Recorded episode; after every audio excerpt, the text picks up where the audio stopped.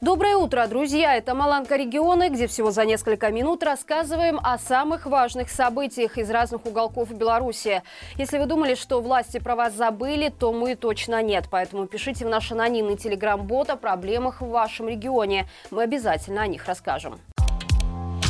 Брестский государственный технический университет будет развивать IT вместе с учебными учреждениями Зимбабве. Пропагандисты отчитались о подписании соглашения с пятью африканскими вузами.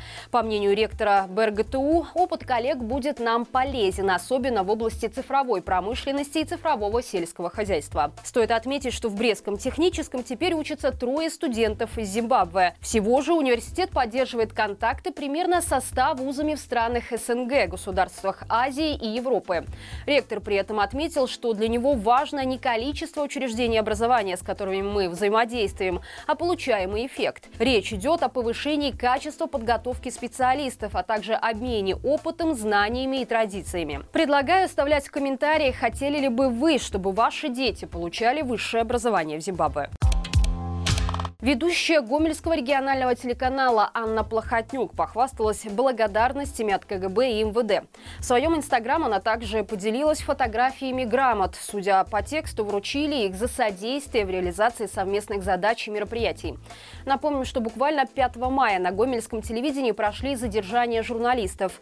Во время общего собрания было задержано 4 сотрудника. По информации журналистов Флагштока, причиной стало то, что они состояли в каком-то закрытом чате – один из участников которого сдал пользователей сотрудникам милиции. Связаны ли эти задержания с получением грамот пропагандистской, доподлинно неизвестно. Тем не менее, Флагшток пишет, что ранее Плохотнюк работала судмедэкспертом в сфере цифровых технологий. Сегодня она ведет новости на гомельском телевидении, где не гнушаются откровенно пропагандистских тезисов. В соцсетях, а также в эфире женщина использует другую фамилию – Гордеева.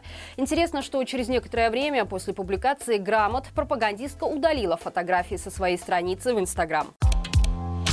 Вандалы уничтожили памятные кресты с табличками возле деревни Хайсы Витебской области.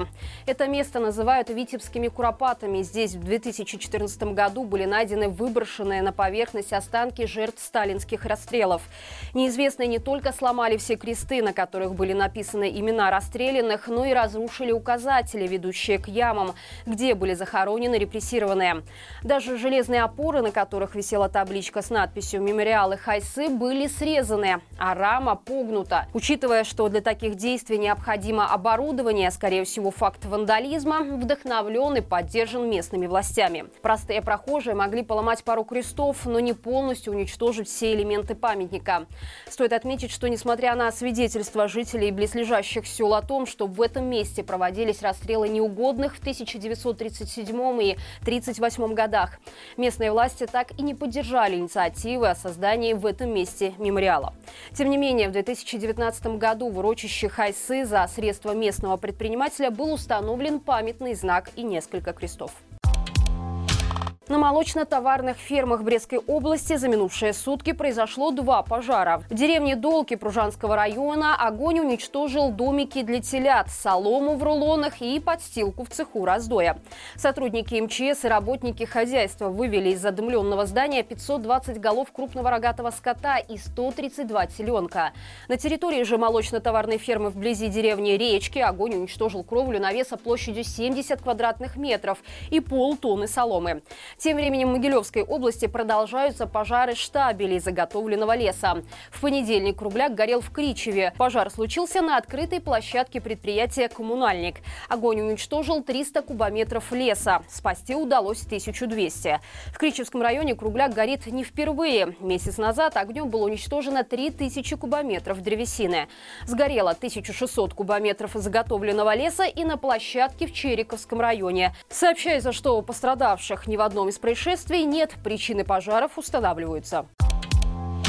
Число заражений клещевым энцефалитом в Беларуси в прошлом году выросло более чем в два раза, а болезнью Лайма в два с половиной. Об этом заявила на пресс-конференции энтомолог Республиканского центра гигиены, эпидемиологии и общественного здоровья Светлана Яшкова.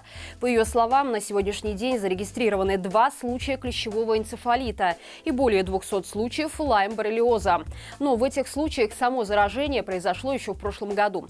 Статистику по этому году давать рано, но даже на этом этапе можно говорить о росте популяции клещей в стране. По словам Яшковой, за 4 месяца 2023 года в организации здравоохранения обратилось около 200 человек, которых укусил клещ, что в три раза больше, чем за аналогичный период прошлого года. Напомним, защититься от клещевого энцефалита можно с помощью профилактической прививки, но позаботиться об этом надо заблаговременно. И это все на сегодня. Напомню, что на нашем канале вышел новый выпуск «Горячего комментария», в котором обсудили с экспертами, почему Зеленский начал лучше отзываться о белорусах и ждать ли помощи от Украины в освобождении нашей страны. Ссылка, как всегда, в описании. Не забывайте также оставить лайк и комментарий под этим видео. Любая ваша активность помогает нашему каналу набирать большее число зрителей. До встречи завтра и живи Беларусь!